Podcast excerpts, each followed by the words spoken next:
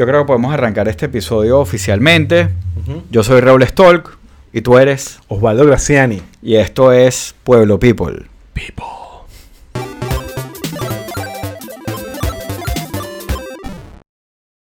Bueno, Raúl Stolk. Cada vez más afilados con esa Otro, presentación. otro episodio más. Aquí estamos. Eh, acabamos de grabar para nuestros queridos amigos de Patreon. Ya saben que siempre es importante el apoyo para que nosotros Sí. podamos eh, Seguir hacer haciendo todo esto, pagar nuestros vicios y nuestros viajes a, a Qatar. Sí. Eh, quiero ir al mundial, pero no al de Qatar. Estoy emocionado con el. Bueno, espera el de aquí. Exacto, eso es lo que va a pasar. Sí. Eh, y bueno, eh, estuvo bueno, aunque el tema es delicado, hablamos del tema de las armas. Parte un poquito tocando el tema del, del- el Manuel Oliver, que es el papá de Joaquín Oliver que mataron en Parkland y eh, eh, Sí. son, venezolanos. Eh, pero también hablamos un poquito del video de Ubalde ese que salió ayer, creo. Que terrorífico, Sí. la verdad. Entonces, ya saben, nuestro, los que están en Patreon, vamos a estar subiendo eso pronto. Tú querías hacer un comentario sobre lo del video, si queremos video, cosa o no, pero eso lo hacemos con el de Patreon, ¿no? Sí. Con el grupo de Sí, Patreon. con el de Patreon. Ok, o sea, no queda para, para, el Em, pueblo. Sí, no, no queda para el pueblo, no se preocupen. Eh, Pero yo voy a hacer un poquito de housekeeping haz la- haz on this happy sí. note Sí. eh, con la que tú arrancaste el podcast. Eh, pero bueno, nada, como siempre, acuérdense que todos los miércoles a las 8 de la noche estamos haciendo esto, grabando nuestros episodios en vivo. Eh, es una nota, los que, los que lo están oyendo en diferido, eh, la verdad es que se ha- hay una muy buena rumba que se arma en el chat, como pueden verlo si lo están viendo en YouTube. Si no lo están viendo en YouTube, bueno, no hay rollo. Eh, la- pero la recomendación en todas las plataformas es la misma. Acuérdense de seguirnos por donde nos estén escuchando. Y, y no solo es seguirnos, sino engage.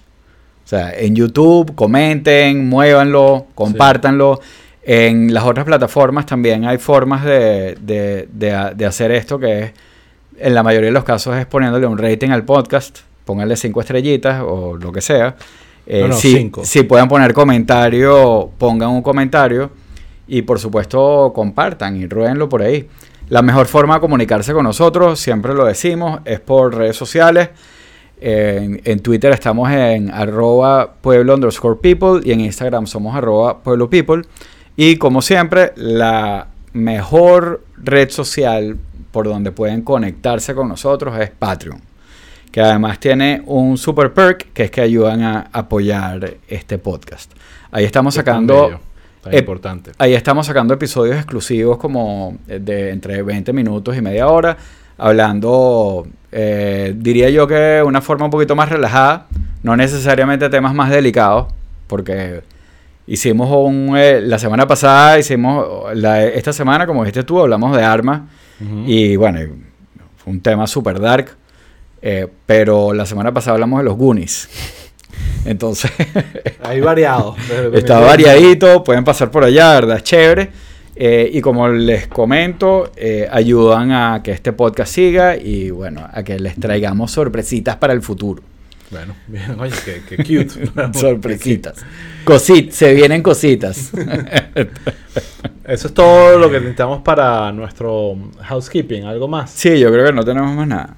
¿Te de dejando la barba o esto es una es nuevo? Bueno, es que mis chamas están en el campo, Ah, ok. que son las que me mandan a afeitar. Ah, ok. Entonces, entonces, bueno, estoy viendo cómo se ve. Creo que la última vez que tuve la barba así de larga fue que sí, en el 2008. Ok, está bien, está bien. Estoy Sí. viendo muchas transformaciones en ti, Raúl. Bueno, y tú también, con esos lentes. ¿eh? pero está bien, pues lo mío es un tema de, Intelectual. de que no puedo leer. No, yo tampoco puedo leer y estoy usando lentes. está bien.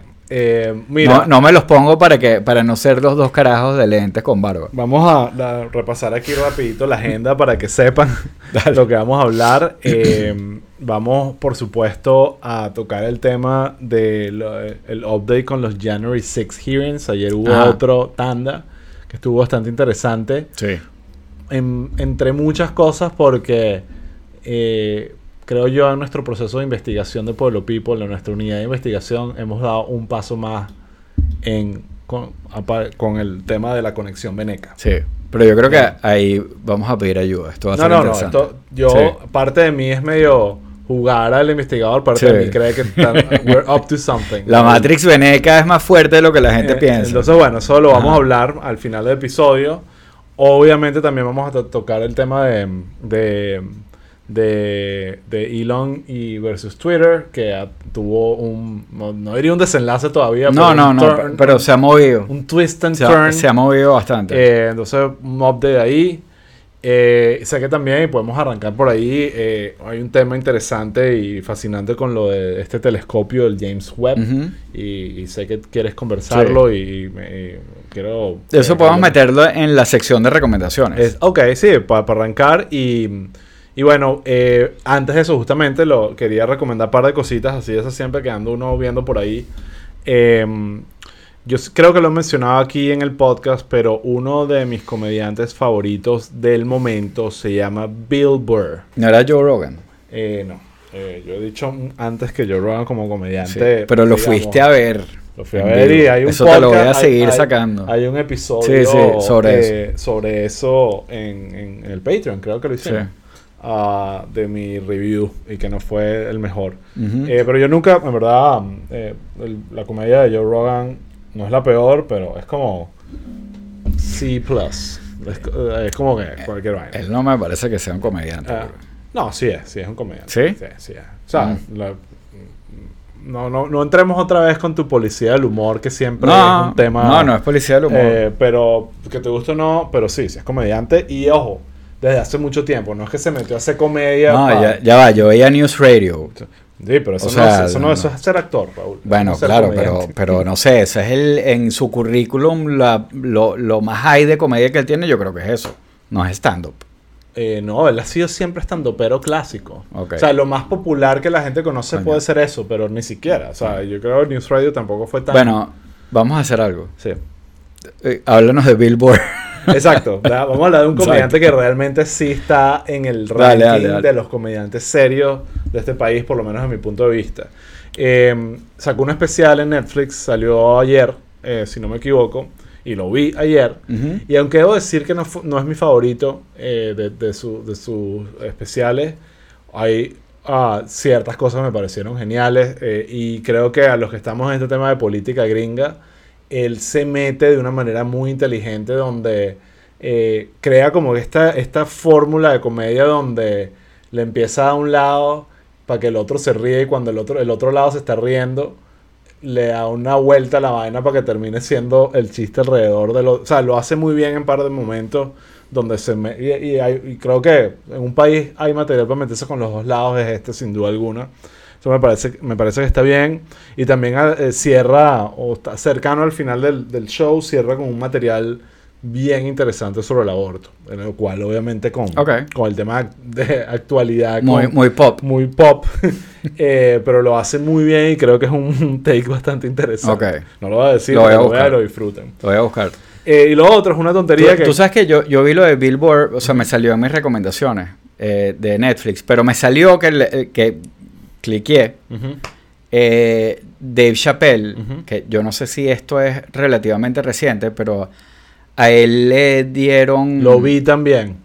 ¿Pero lo viste? Lo vi completo. Ah, sí. ok. Yo lo vi también lo vi. completo. Que, que le estaban eh, nombrando la, la, el teatro del colegio donde él fue, que creo que es el Duke Ellington. Duke un, Ellington, un- sí. un colegio además de que yo no sabía Creo que que él es como había una ido. especie de Magnet School. Sí, es como eh, enfocado en arte.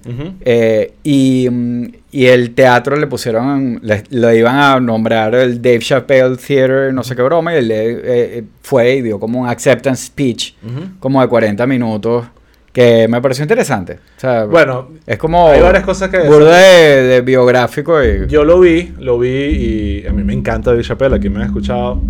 Eh, pero hay dos cosas que quiero comentar, como decir, fino que lo mencionaste porque se me había olvidado. Una es que es increíble como, como estas negociaciones con Netflix a nivel de contenido. Él mismo No, lo dice en el material, todo. es como que yo estoy grabando aquí un discurso y voy a convertir esto en un show y me Sí, van a pagar unos millones, ¿sabes? Como que Sí, sí. me parece un poco descarado que un de- Nah, acceptance nah, speech lo convierta en un- un- una pieza de contenido por la cual va a cobrar o está en un paquete donde hace un check. Like, Sí, ah, yo te claro. entregué el de este año. Sí, sí. Eh, y, y- y siento que no llega a ser del nivel de un especial. Y no, no estaba Sí, preparado no, para pero, pero, pero yo no sé, no sé cuál será el acuerdo de él con Netflix. Igual No, él, él, 40 eh, a mí, a mí me pareció muy similar al, al que hizo cuando eh, mataron a, no me acuerdo.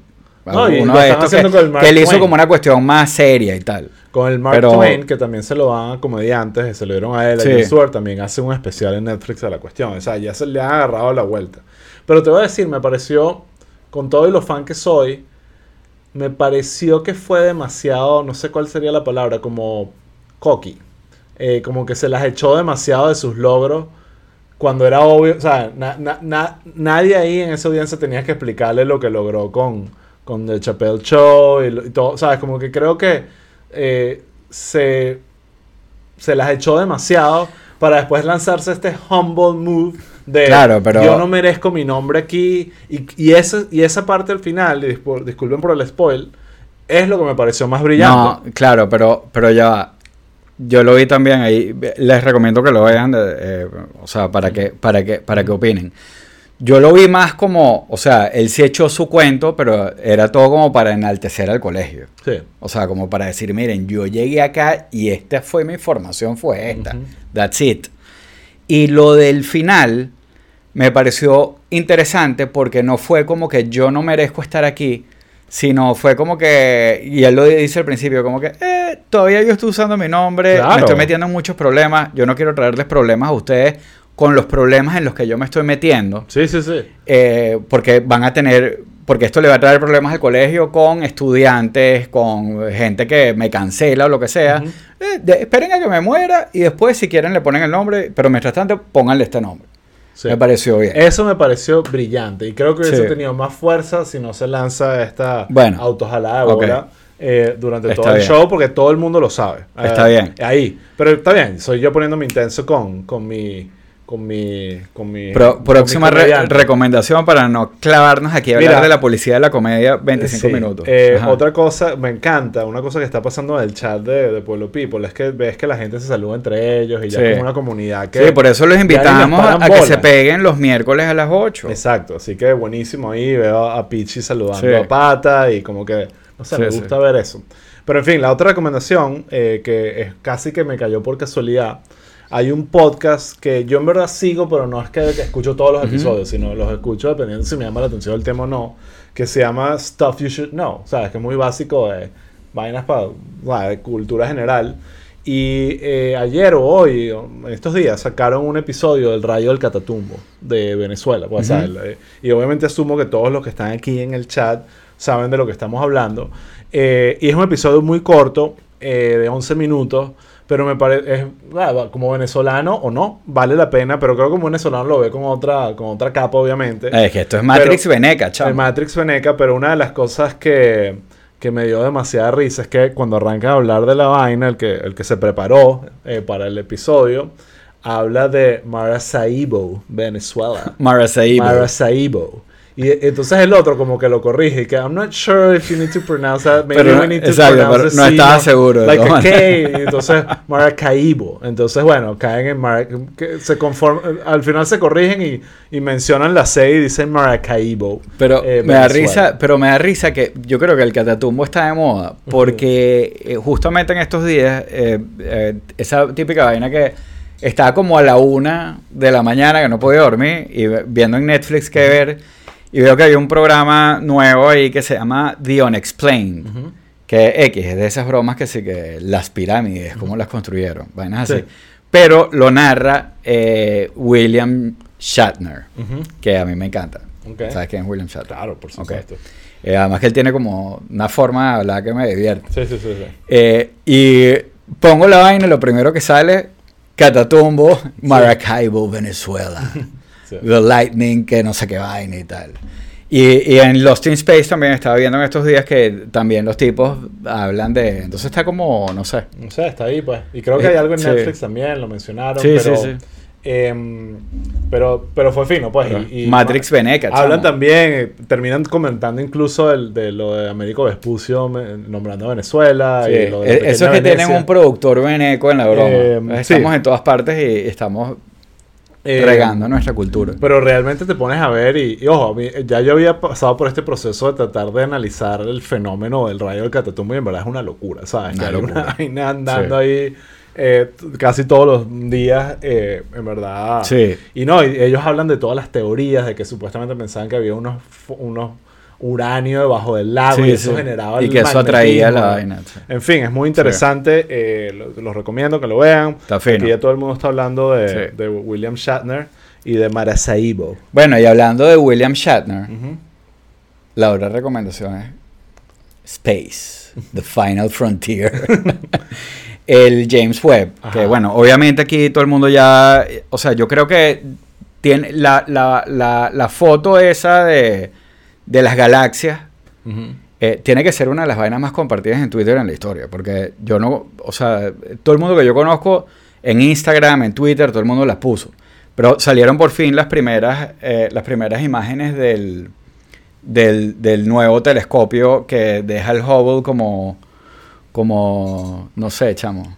O sea, como uno de esos bichos de plástico de juguete. Es que los comparan, hay una foto Sí. que comparan la, la foto y es como... Es sí, impresionante el, el nuevo telescopio es que, como que FIFA 98 Sa- con FIFA... sacan las 2020. primeras imágenes a color eh, y eh, publicaron, con- la NASA publicó creo que como cinco imágenes, pero, pero bueno, básicamente una de las imágenes que es lo que a mí más me impresiona de todo, eh, te ponen a ver, eh, o sea, son, es, es como que este cúmulo de galaxias que lo que nosotros estamos viendo es la imagen de hace 4.6 billones de años.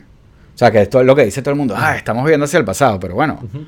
Pero sí, o sea, qué arrecho. O sea, Eh, a mí todavía, te lo juro... Ese no, concepto del La lógica de que... de espacio-tiempo. de Ya eso no existe, sino que es algo que... Claro, es que es como, es como, es como si, es como un eco Ujú, en imagen. Sí, O sea, eh, eh, eh, eh, así viaja la luz, pues. qué loco. Pero es impresionante.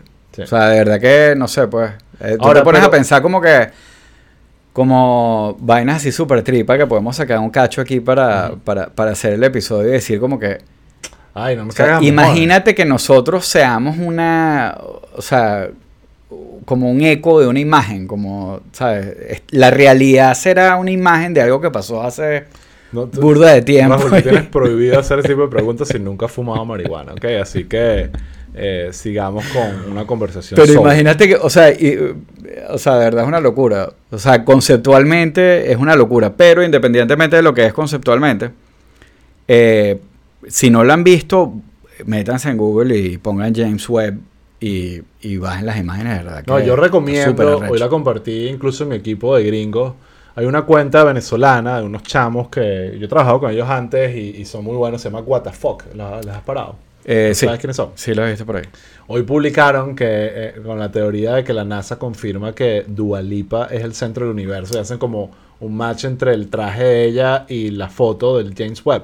Sí. Y me pareció verdad. Yo, yo, yo soy de los creyentes de que Dua Lipa es el centro del universo. Yo decía que Venezuela, pero, pero fíjate que Dua Lipa, hay Sí. una teoría que dice que es O sea, venezolana. creo que- sí. Sí. El- Tuviste el video diciendo coño Sí, de la sí, madre. yo, es- vi, yo veo todo lo de Dua Lipa. Sí, yo o sea, eh, es como un... eh, Un saludo a, Siento a- que a- Dua a Lipa, Dua. Dua Lipa une a todas las comunidades. O sea, yo tengo ah, amigos gay, la aman. Tengo ah, mujeres heterosexuales, la aman. Es verdad. Es como hombres que No, y- y los niños. la aman. Los niños Los niños la aman. ¿Sabes? La- Sí, sí. Es como que es la mujer perfecta, pues. pero Es como que satisface a todas las comunidades. No, puede, puede unirnos y Sí. la- Ah. traernos finalmente la paz mundial. Exacto. O sea, me encantaría que nos quedemos hablando de Dua Lipa. Sí. Deberíamos hacer un pueblo pipo. No, pero aquí, aquí en serio, vamos a a un comentario sobre Dualipa. ¿Sabes? O sea, yo a mí me cuesta, y esto lo hemos hablado bastante, o sea, a mí me cuesta muchísimo como que ponerme al día con música. O sea, no sé, a mí me pone que sí, Bad Bunny, yo traté de oír un disco de Bad Bunny y me costó burdo.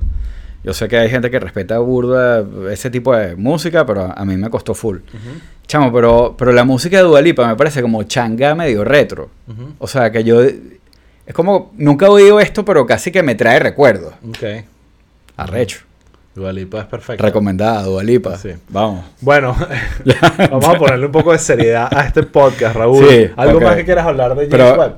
No, no. Eh, no, porque, o sea, tenemos mucho que hablar y... Sí, y yo me voy a poner Aunque tú dices seriedad, yo no sé si lo que vamos a hablar ahora va a ser muy serio. Yo no, yo estoy. eh, Sí. Es más, quiero que me juzguen en el chat y todo el mundo diga, Osvaldo, te fuiste, estás muy loco, pero eso lo vamos a dejar para el final. Ok. Ahorita quiero hablar de Elon Musk y de Twitter. Ok. Eh, hemos estado hablando de esto, lo hablamos hace un tiempo. Creo que dijimos y que más adelante le daremos updates y creo que esta semana es una buena semana para hacer un checkpoint y decir, ¿cómo va eso, Sí. Raúl? ¿Cómo va Sí. eso?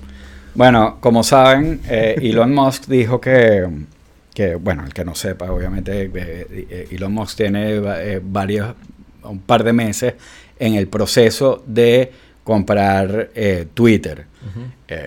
Arrancó con una especie de compra sigilosa porque mm, eh, empezó a acumular acciones de Twitter y eh, en teoría cuando tú pasas del 5% tienes que como que notificar a, la- SEC y él no lo hizo y llegó como al 9, casi al 10% y ahí fue que él avisó como que, ay, estoy comprando acciones de Twitter y ya, ya tengo suficientes como para tener eh, voz y bueno, empezó toda una discusión de que si Elon Musk entraba en la, en la junta directiva, había como muchos muchas opiniones encontradas dentro del mismo Twitter de gente que no lo quería ahí.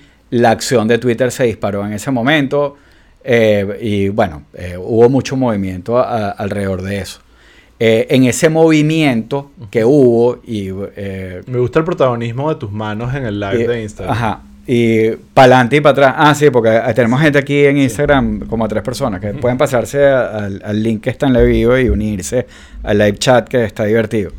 Pero bueno, en ese proceso de post, eh, que él tiene como el 9%, se convierte en el accionista, eh, eh, el, el mayor accionista de Twitter, o sea, individual.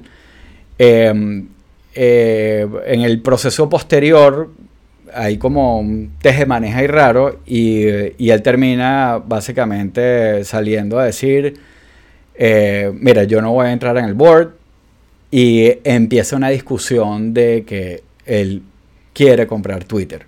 Entonces, o sea, él básicamente creo que tenía como que, como, eh, eran tres puntos que, que, que tenían sobre la mesa. El primero era que entrara en el board. Eh, si no entraba en el board, eh, de, la propuesta de él era, ok, lo compro. Y el tercer punto es, si ninguna de las dos cosas funciona, a- hacer una nueva plataforma que compita con Twitter y que, y que tenga lo que él considera que debería tener esa plataforma. Bueno, o sea, eh, eh, toda esta dinámica, todos la vimos en Twitter, porque él ventilaba todos estos puntos en Twitter y en distintas este, charlas y entrevistas que dio, que, que dio en esos días. Eh, pero bueno, al final, eh, después de back and forth, mucho back and forth, él manda una carta que tiene como cinco líneas, una cosa así, eh, di- eh, haciéndole una oferta eh, bastante straightforward a, a Twitter, bastante interesante. Era como, bueno, de hecho el número era 5420, Sí, exacto. eh, un 420, Ujú. qué sé yo.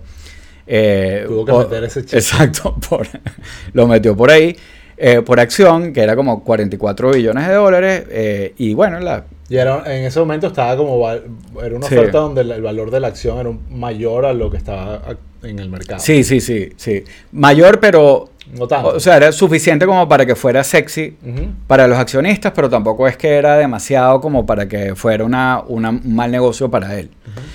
Em, y, bueno, nada, eh, se pone esa oferta sobre la mesa. Igual él paralelamente sigue con un discurso ahí medio raro. Em, el board también empieza a preocuparse de que él eh, trate de hacerle un tender offer directamente a los, a, los accionistas de Twitter sin pasar por el board. Eh, y, y- y bueno, ahí hay, hay toda una movida donde ellos le meten un freno a eso, creo que le meten un poison pill, una cosa así, o sea, y, y frenan toda esa cuestión, pero al final todo entra en el carril de una adquisición amigable, eh, donde, como te digo, muy straightforward, donde él hace la oferta y Twitter la revisa, deciden que procede, firman y para adelante. Lo que queda es el closing de, de la operación. El- y una adquisición como te digo, bastante straightforward porque no, desde el lado de él ni siquiera como que pedía eh, demasiado, o sea, era simplemente eh, los mejores esfuerzos para cerrar esto lo más rápido posible, pues. Pero como que una semana después de que después de que mete, o sea, después de que se firma todo esto, eh, la acción de Twitter se desploma, o sea, el mercado empieza a volverse mierda.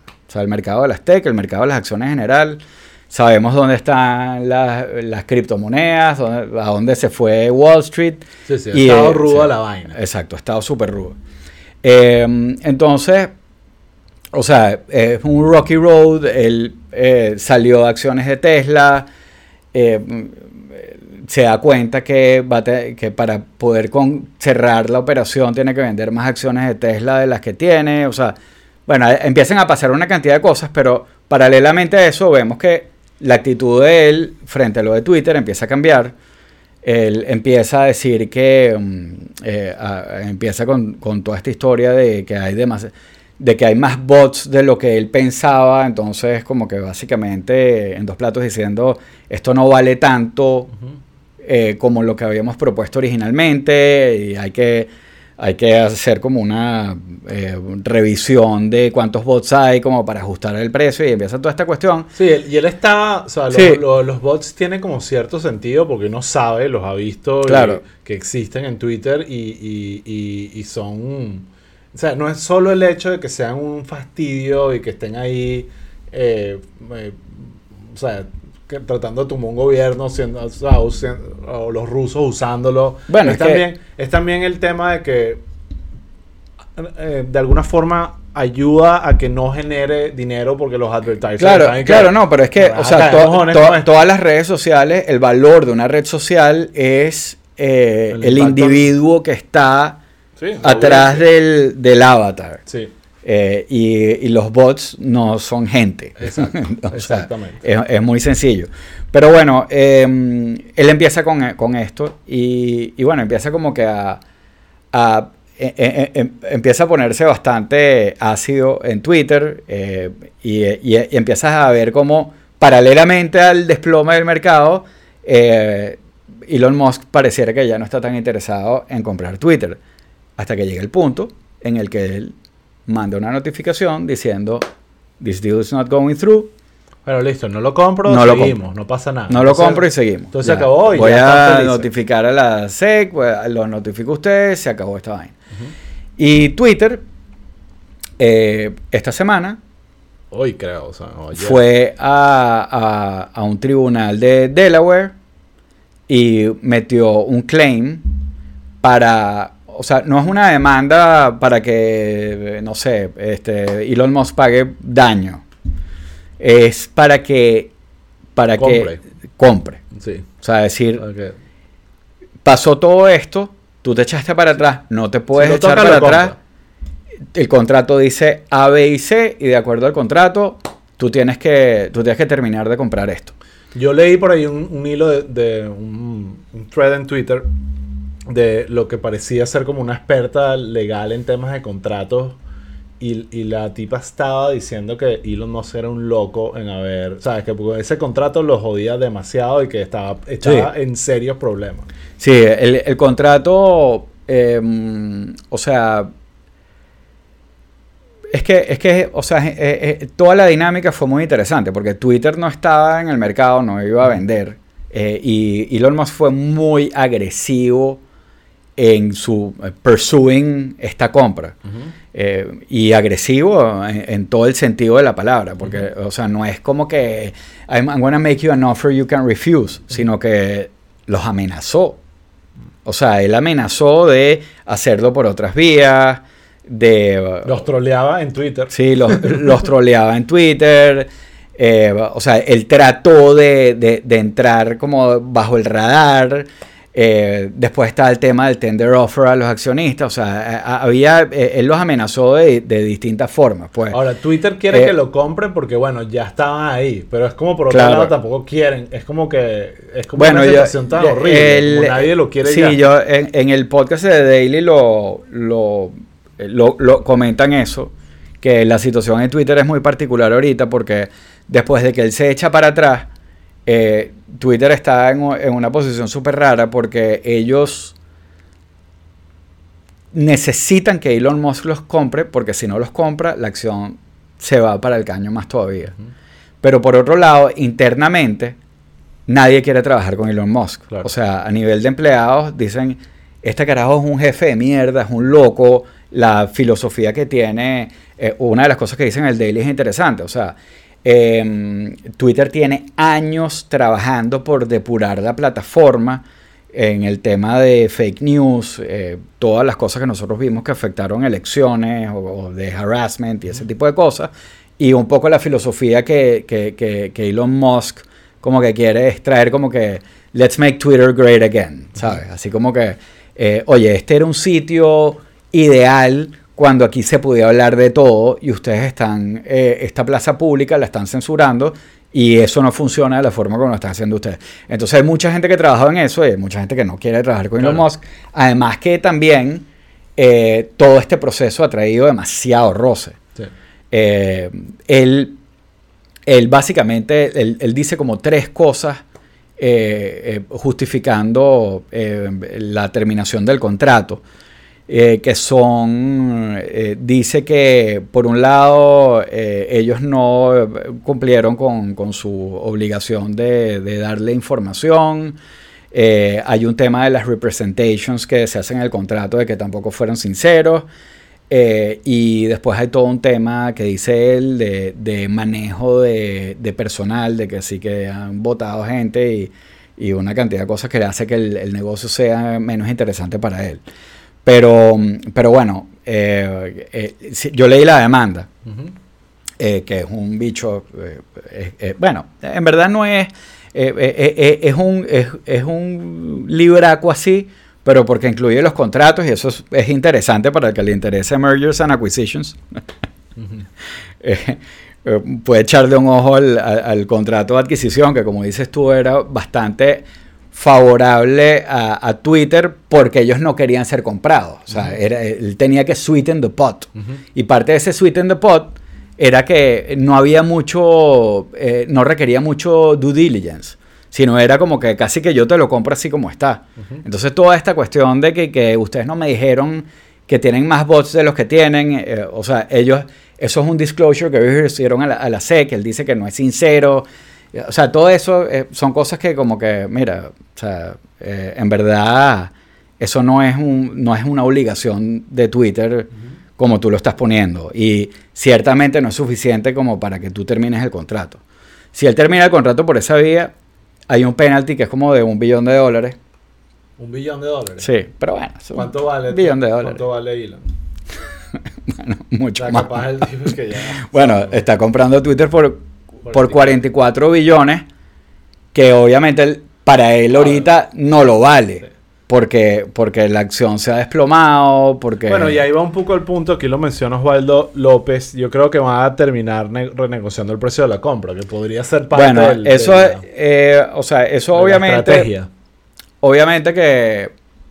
Que le puede interesar a los dos, sí. Que esto, esto es una estrategia de cuando tú quieres tumbar el, el precio de, una, de una compra. Eh, y bueno, eso lo puede ver Twitter y decir, vale la pena, no vale la pena, o, ¿sabes? o qué sé yo. El tema es que, y esto lo, lo, leí en un par de artículos y unas entrevistas, eh, y también creo que lo comentan en The Daily, por si las moscas, eh, es, el, es que el problema de, de... Es muy probable que, que Elon pierda, o sea, si esta demanda, o sea, esto está yendo a juicio en, Delaware, que es el sitio eh, donde tienes básicamente la mejor corte de derecho mercantil o corporativo gringo. Eh, o sea, es el sitio para demandar y para que esto funcione, avance y en este caso, muy posiblemente para que salga una demanda en contra de Elon Musk. Porque, porque en verdad es bastante claro que, pareciera ser claro que, que, está violando el contrato. El problema, el problema que, que ponen mucha gente como eh, sobre la mesa es que, que a, a, cualquier tribunal le debe dar una caga horrible este, eh, condenar o, bueno, hacer una sentencia, eh, sacar una sentencia diciéndole a Elon Musk, no, tú tienes que comprar, tú tienes que bajarte la mula con 44 billones de dólares porque era lo que se había acordado y que él no lo haga. Porque, que él no, porque es un tipo que tiene tanto poder que básicamente puede un poco hacer lo que le dé la gana. Eh, obviamente que esto, esto puede ir a otras instancias y se puede seguir peleando, pero, pero, pero esa rebeldía, dicen los expertos, que le preocupa mucho a la Corte y que probablemente la Corte trate de llevar esto a una, a una negociación donde llegue a un acuerdo y pensando en que además probablemente sea lo que Elon Musk quiere, eh, que es bajar, tumbarle el precio eh, a, Twitter. Eh, y la otra alternativa es, es, la que te digo, la, tercera es la de simplemente dejar que Elon Musk, Musk se salga eh, pagando su billón de dólares, que mira, aquí está, para que pagues tus abogados y tu broma. Lo puedes recuperar con un... Eh, no hay ningún problema, eh, pero eso nos lleva al sitio, a lo que tú estás comentando, de que mm, Twitter queda en una situación súper super incómoda porque, porque, porque esto sí le está, o sea, si hay un daño. Si eso pasa, es posible que, que Twitter demande por, por daño o algo por el estilo porque, porque esto es, y es una cosa muy loca que hemos hablado de, Elon Musk. O sea, Elon Musk con sus tweets ha manipulado el mercado de distintas formas. O sea, simplemente anunciar que va a comprar Twitter mueve la acción de Twitter. ¿Me entiendes? O sea, ese tipo de cosas sí tienen un efecto real eh, que, que, puede ocasionarle un daño. Pues. Además de, bueno, de todo lo que ha sido este para adelante y para atrás y, lo que, y, toda la narrativa que él violando el contrato, porque en el contrato hay un non-disparagement clause donde él no puede básicamente hablar mal de la compañía donde eh, de la compañía que va a comprar. Eh, básicamente él ha violado esa, esa cláusula, pero de frente, porque no ha hecho sino, eh, tuitear. sino tuitear diciendo que que Twitter no vale lo que vale, que, lo de los bots y todo lo demás. De hecho, eh, hay un, eh, y eso se ve, eh, eso, lo, eso se ve en el, es que la demanda es burda de cómica. y esto yo nunca lo había visto, pero, o sea, dentro de los argumentos, básicamente como evidencia, ellos están promoviendo los tweets de Elon Musk. Entonces tú dentro del texto, de repente te dicen, en tal día dijo esto, y tú que te ponen la captura del tweet. Eh, entonces, una de las cosas que, ellos ponían era justamente como que, mira, eh, además él violó el acuerdo de no confidencialidad y lo admitió en Twitter, y ponen la captura del tipo diciendo como que, jaja, me acaban de llamar los abogados de Twitter a decirme que estoy violando el NDA. O sea, eh, las payasadas de... Pero, pero bueno, el, el, bottom line de todo esto es que, bueno, no es fácil tratar de saber a dónde va esto por todo lo que te digo. O sea, hay varias, hay varias alternativas. Las más lógicas para, eh, o que pareciera donde nos lleva esto es o a que lo traten de forzar a, que, a que cumpla con el acuerdo, que es poco probable, que yo creo que es lo, lo que aplica, pero creo que es poco probable, eh, a que negocien o a que se salga con el, eh, con el, termination clause, que lo que está argumentando Twitter es que, ah, ah, o sea, es verdad, las cláusulas de, eh, la, cláusula de terminación te da en, estos casos eh, la oportunidad de salirte y que pagues el penalty de un billón de dólares, pero no aplica ninguna de esas causales en este caso. Bueno, te puedo decir eh, pero, parte favorita de todo este drama. ¿Cuál es tu parte favorita de este drama? La rechera que agarró Trump. Ah. ¿Leíste eso? sí. Lo cual me parece que demuestra todo lo que estábamos viendo entre líneas. O sea, Trump apenas se entera que, que, que Elon no quiere comprar Twitter más, salió con un, tweet, bueno, un, truth, y lo reventó y le dijo de todo, no me, no me acuerdo exactamente qué le dijo. Claro, pero, la, la, rechera fue de que él no iba a poder volver a Twitter. Exacto, eso es lo que digo, lo que había entre líneas y todo el miedo que había era, coño, que Elon va a dejar que Trump vuelva. Y no, bueno, Trump está haciendo su propia red social. Él no está tan preocupado en volver a Twitter. No estaba. Apenas se enteró que no, no iba el, el, trato, no pudo contenerse y salió a reventar. Lo cual demuestra que Trump está desesperado por volver a Twitter Y, y- y probablemente con esto nuevo que está pasando, probablemente no va a pasar. Y si pasa, eh, eh, probablemente va a ser dentro de mucho tiempo. Donald. Exacto.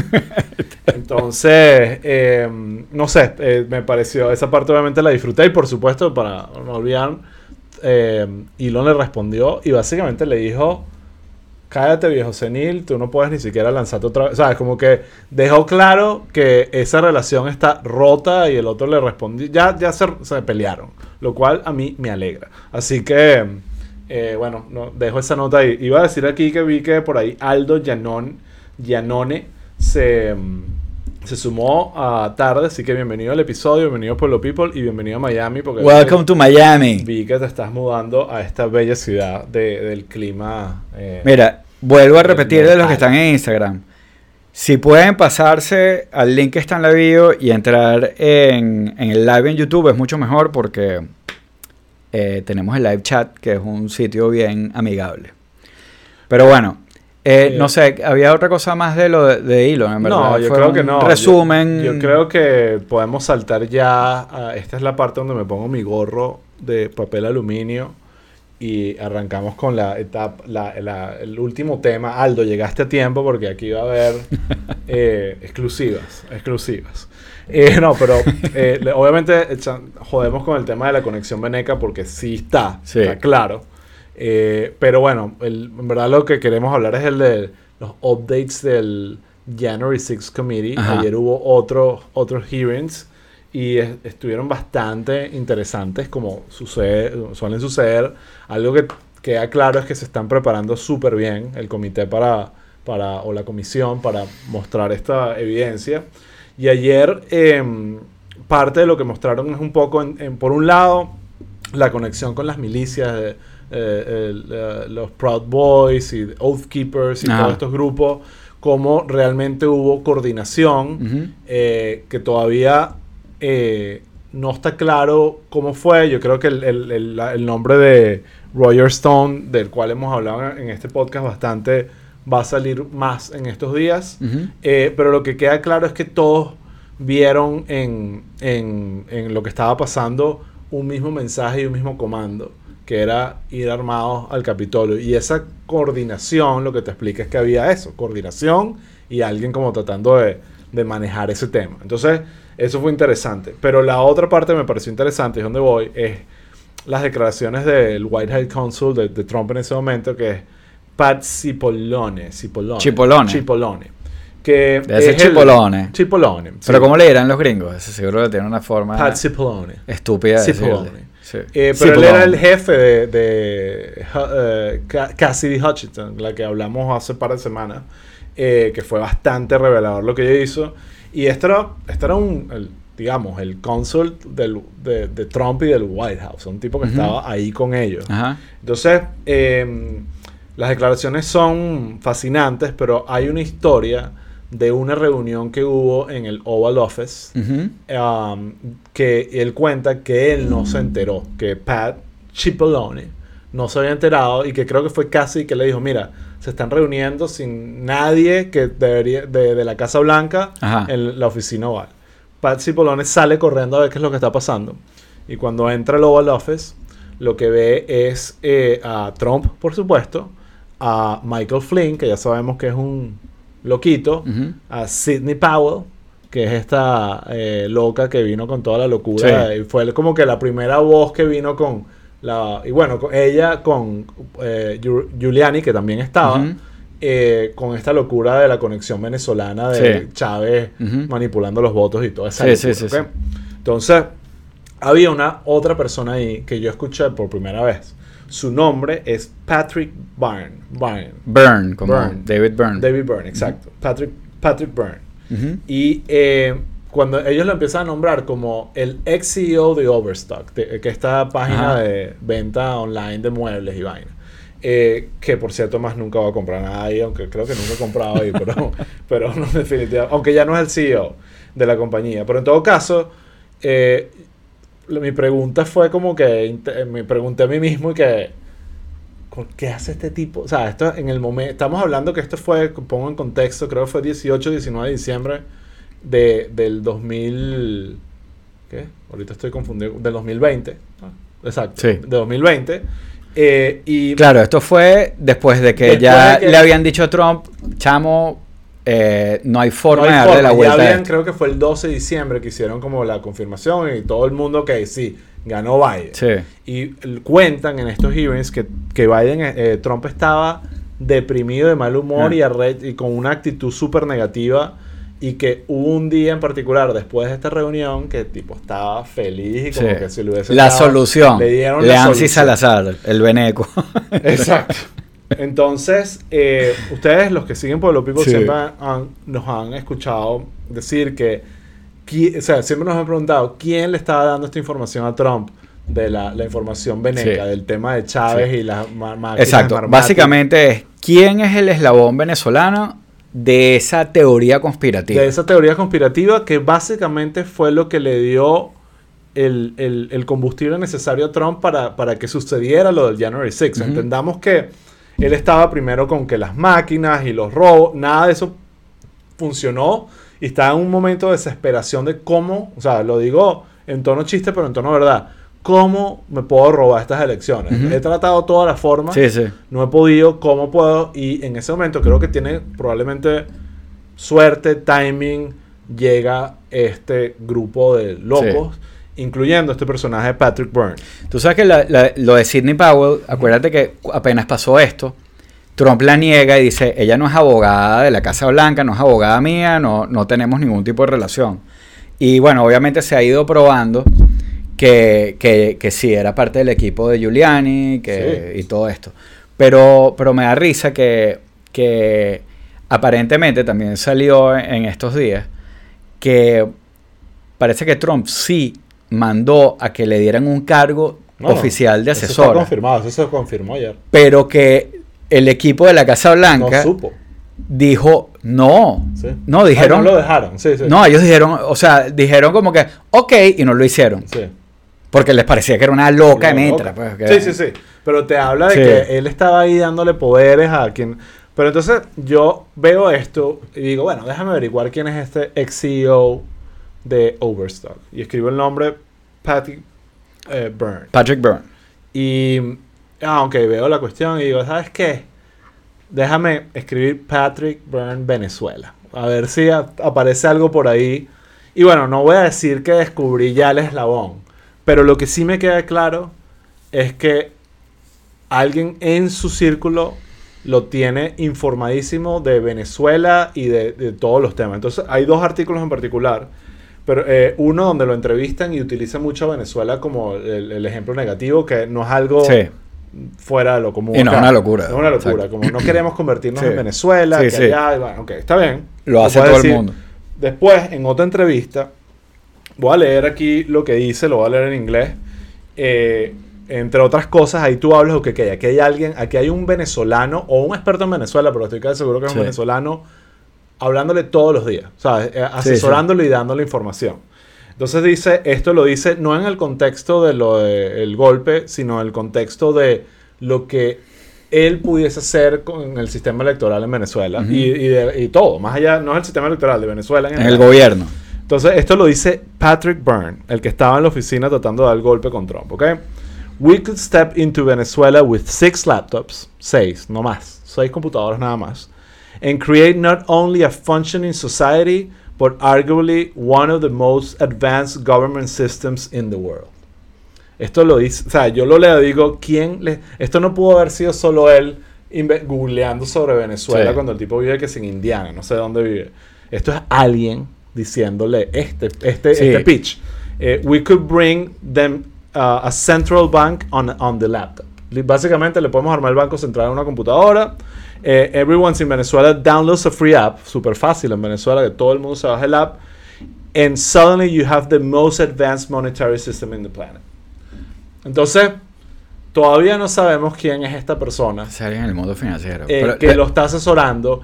Pero mi teoría, y ojo, y lo digo en serio, obviamente aquí me puedo poner mi, se burlen de mí con mi sombrero de, de- de papel de aluminio, pero sinceramente creo que debería haber periodistas venezolanos tratando de, de- de entrevistar a este personaje y entender Sí. quién, quién, quién te está dando a ti toda esta información, Sí. quién es tu Hay, contacto. hay cosas... porque eh, suena claro. a, a que no fue Chávez, sino más bien un, un opositor radical que Chávez lo volvió loco. Que le dio toda esta locura Claro. que realmente No, pudo haber y- acabado con la democracia. Y hay de cosas, Unidos. o sea, en, en ese plan, en esa historia, y volviendo sobre todo esto, hay como cosas muy específicas. O sea, no solo el tema de lo de Smartmatic, sino el hecho de traer a, este yo lo he nombrado varias veces, a Leamsi Salazar, que es el testigo, eh, que era el básicamente uno de los de los de los escoltas de Chávez, o sea, era como uno de los colaboradores más cercanos de Chávez, que, que había que, que estaba en Estados Unidos como informante supuestamente de un, de un caso de narcotráfico del, del cartel de los soles y de repente un día aparece como el testigo estrella del robo de las elecciones en Estados Unidos. O sea, esa lumpia se la fumó un asesor veneco, Ojo. probablemente alguien que esté en Washington, no sé, pero, eh, pero o sea, eh, lo que, lo que estamos hablando antes de entrar en esto, o sea, yo estoy de acuerdo contigo. Y es más, yo te dije, mira, de repente eh, eh, en Caracas Chronicles puedo poner, se puede poner a alguien a que, a que lo investigue o todo lo demás. Pero esto incluso puede ser un fun project para la gente del podcast. Sí, sí. Porque en verdad esto yo creo que no es algo que está tan... No es tan O sea, no es una conspiración que está tapada, sino que está ahí. Gracias, Raúl. O sea- gracias por hacerme creer. No, claro, claro, pero, o sea, eso es algo que está ahí. Es- Está es, algo que, claro. que estoy seguro que. Tú, eh, tú seguro, eh, ese, ese eh, pasé- investigación. Aquí Renier estaba preguntando sobre el link. Sí. Compartí el link Tú- para que lo vean. Tú esa, tú esa investigación la hiciste en cinco minutos. ¿En cuánto, cuánto tiempo te tardó encontrar dos entrevistas del carajo? Cinco minutos. Tú te metes en ese rabbit hole, media hora, y empiezas a Y conectar ojo, y nada, aunque parezca chiste, nada de lo que están comentando en este chat. Por ejemplo, Pedro Graterol dice: Para mí que tuvo una novia venezolana, es tan posible que Eh, sea eso. fácil. O sea, yo estaba diciéndole a Raúl: Mira, puede, no, no, no, no solo puede ser el caso de un asesor político venezolano conectado en DC que tenga información, Claro. que igual muchos de ellos que yo conozco están locos de bola y, pe- y pelando bola. Eh, puede haber sido, mira, que el tipo se agarró a María Conchita Alonso. O sea, la tipa más quemada y que está en una locura con paranoica con Venezuela. Y, o, sea, puede, o sea, puede ser lo que sea, pero estoy seguro que ahí está el link venezolano. Pero es que eso eh, lo estamos hablando. Estoy seguro que si tú lograras sentarte cinco minutos con ese tipo, te lo dice. Sí. Y dice, mira, ay, qué bueno que te interese tanto Venezuela. Sí, es que tengo muchos amigos. Ay, ¿quiénes son tus Mira, amigos? ya ahí tienes la respuesta. Aquí tenemos una audiencia súper talentosa y preparada. Aquí Renier nombra a JJ, Rendón. Totalmente posible. Ese tipo está loco de bola. Eh, pero, pero, pero no sé. Aquí también dicen, de alguna manera, eh, Voluntad Popular tiene que estar involucrado. Te admito que lo conversamos fuera de- antes de grabar, que sí, puede haber, hay unos cuantos puede- puede eh, ser- balas perdidas. Pero de- yo lo que estoy, lo que estoy seguro es que, es que si aquí todos hacemos un poquito de OSINT, OSINT, o como quieran decirle, estoy seguro que le llegamos a la cuestión. O sea, Sí. eso en un rabbit hole de YouTube, en un eh, en una bu- en búsqueda, en 15 minutos de búsqueda de Google, se levantan más pistas. Entonces, si ustedes se animan y, y buscan, nos ayudan a, a encontrar la conexión veneca de Patrick Byrne, sería interesante, pónganlo en los comentarios, este, Más, me voy a mándenos ir el más tip. lejos con mi teoría conspirativa. Yo creo, y esto aquí se pueden reír todos, pero yo creo que esto se conecta incluso con el 11 de abril. Te lo juro. Te lo juro. Porque digo. No, pero ya porque digo. estamos no, tripeando. No, yo sé, pero digo. Sí. eh, todo parte de lo que está pasando con el January 6 es como eh, si- esta revuelta popular que hubo de la gente que marchó al, al, al- al Capitolio Claro. y, y- y como que el plan era que el pueblo sacara o impidiera que la vaina sucediera. Y, y una cosa que, aunque en el 11 de abril era contra un dictador eh, eh, y era un tema distinto, bueno, ese momento eh, es difícil debatir, pero definitivamente era una locura en la que estaba Chávez. Pero definitivamente fue la, la- la movida popular hacia el Sí. lugar lo que generó el cambio. O sea, no, Trump nunca hubiese podido lograr esto con solo los políticos diciendo la cuestión. Bueno, Era como que hacía o falta sea, el pueblo. ¿sabes? Eh, Chávez, Yo creo que Chávez ahí- volvió, pero a Chávez lo sacaron. Exacto, por eso. Y lo sacó, lo sacó el- este, la, la, la, la marcha, o sea, yo me acuerdo perfectamente de eso. Y obviamente eh, estoy seguro que ningún político gringo, ni Trump, ni, ni Pat Chip Lilo, ni Cindy Powell, ni, ni, ni Patrick Burns saben nada del 11 de abril, pero este eslabón perdido, esta conexión, Sí, sí. no puede llegar. Nos puede Pero llegar. bueno, ¿sabes? Pero supuestamente ellos, ellos sí saben de golpes Mm. y, y ese tipo de cosas. Por eso. Ah, bueno, Porque y podemos esa- cerrar ahí. Vamos a, a- a conectarlo Vamos con- a dejarlo con ya, eso porque eso ya por, a- aquí yo no sé si ya lo he comentado en el chat, pero, pero en, eh, ayer salió un clip de una entrevista que le hace eh, eh, Jake Tapper a Bolton, que el, al embajador Bolton, que era uno de los asesores claves de, de- de Trump, eh, eh, en, eh, bueno, con todo el asunto eh, de la crisis de, en Venezuela en el 2019. eh, y, mm, y, eh, y están hablando y Jake Tapper le dice algo como que, bueno, no hay que ser brillante para montar, para montar un golpe de Estado. Y Bolton le, le responde como que no, mira, eso es más complicado de lo que tú piensas. O sea, no, y eso que nosotros tenemos experiencia montando golpes. Sí. Eh, no aquí. dice, eh, "No aquí, dice, no aquí, tranquilo". no aquí. Nosotros- Pero afuera sí. Entonces es muy cómica la entrevista porque, porque hasta ahí tú llegas y dices como que, de hecho, yo vi a, a un par de personas en Twitter diciendo como que, ah, pero, pero puede ser en cualquier sitio porque él es un asesor que, imagínate, ha trabajado en cualquier cantidad de países y sobre cualquier cantidad de países. Pero cuando sigue la entrevista y, y bueno, él, él sigue hablando, este lo deja hablar y después eh, Jake Tapper le dice como que, mira, ¿Cómo es eso que ustedes han organizado golpes en otros países? O sea, imagínate la torpeza Sí. de un gringo. O sea, eh, o sea, este es el argumento soñado. Esta es la entrevista es soñada lo que quería, del Maduro, comunismo. lo- exactamente. Este, pero, pero entonces eh, él va y este le dice como que, ah, picarón, no me vas a agarrar. y le dice como que, no, no, no, yo no te, no te puedo decir, I, I, I wouldn't say. Y básicamente le dice como, I wouldn't say that in Venezuela, for example. Y yo. Sí, para que vean cómo todo vuelve a nuestra bella patria. Este, Eh, pero que, que, Pero sabes que que más allá del, del tan increíble. del comentario torpe, él dice algo antes de ese comentario que me parece eh, que es súper acertado. Que es que, y que me, me parece interesante como Jake Tapper no comparte la idea.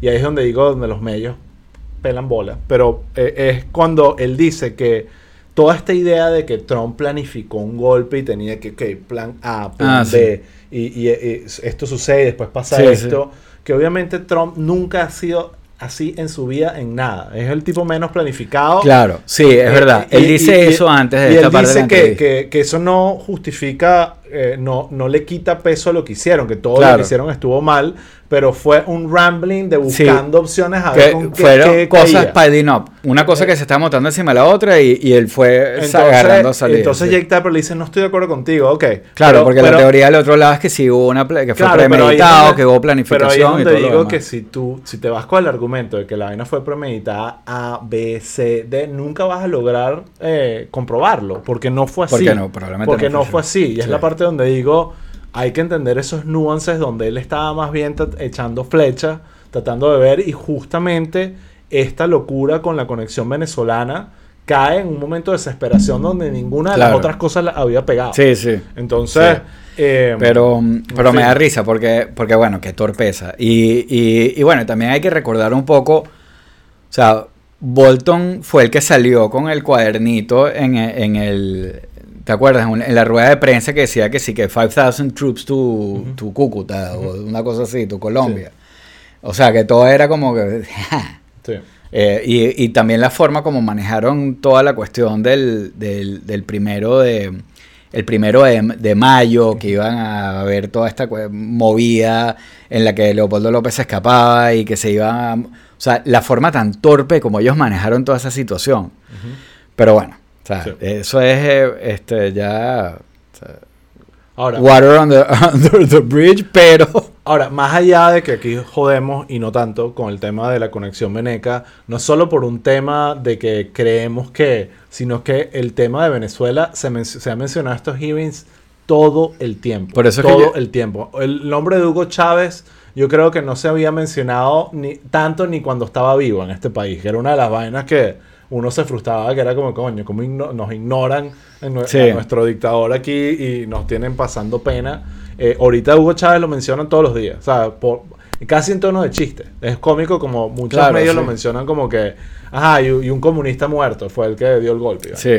Eh, entonces, definitivamente, eh, la, la, la conexión, la- el tema Beneco está. Lo que queremos saber es la cara de la persona que básicamente casi logra No, que eh, se cayera exacto. la democracia de- de- de- Exacto. de- El- y los Western Values por El, completo. el, el eslabón veneco de la teoría conspiratoria de que se robaron las elecciones en Estados Unidos.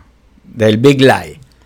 El eslabón veneco del Big Lie. Exactamente. Eso es lo que es. El eslabón Eso es lo que Beneco estamos buscando. Ok, entonces Es mira, más- es más, te voy a poner Casi vamos a hacer problema. tarea. Te voy a poner un problema. Caracas Chronicles tiene Sí. que meterse en este peo. Hay que meter Tenemos- hay que buscar a este tipo. Sí. Y además mira lo que me pasa. En las dos entrevistas que vi, ahí pasé un link de una y otra que es en video donde no dice nada relevante con el tema de Venezuela, más allá de que no quiere convertirse en Venezuela.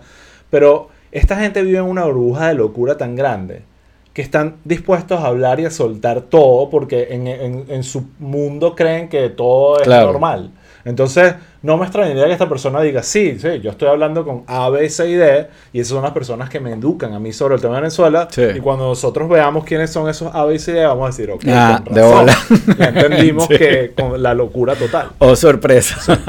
Entonces, bueno, nada, yo Pero creo que ya, ya son las nueve. Sí, Raúl. son las nueve. Eh, creo que estuvo interesante esto. Ya saben, tienen tarea.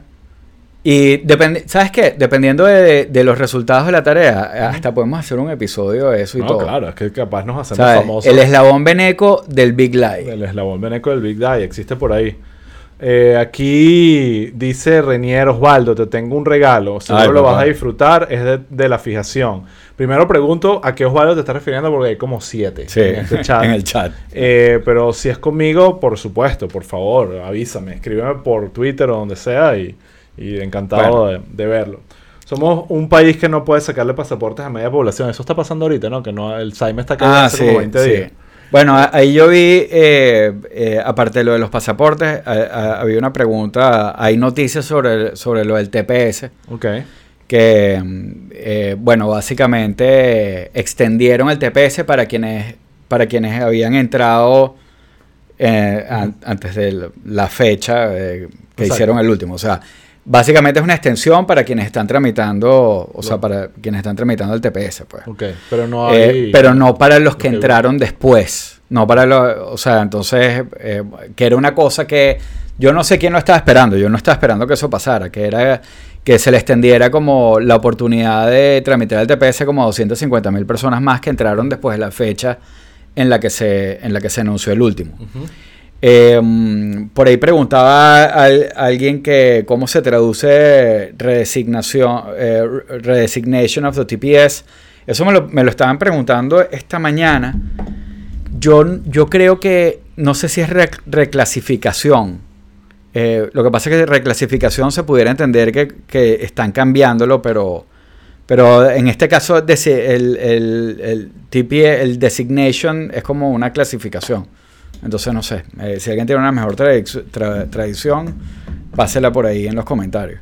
Bueno. Eh, mm, ¿Y qué otra cosa había? Yo creo que más nada. Eso es todo. Eh, yo creo que fue un, un episodio movido Sí, que activó a nuestra audiencia en la búsqueda Sí. del eslabón perdido. Ya Y- saben, tienen y- tarea y Sí. a lo mejor logramos un breakthrough de esos brutales. Sí, sí, y es solo... Y, y de, y de aquí a Joe Rogan, pues. Sí. ¿ah? Nos compra Spotify. Exacto. exacto. Dale, pues. Eh, bueno, chicos, gracias a todos por sumarse al live. Como siempre, Vale. excelente conversa. Nos vemos el próximo miércoles y ah, pendiente a los que están en Patreon de los episodios que estamos lanzando por ahí. Vale. Plomo. Hasta la próxima.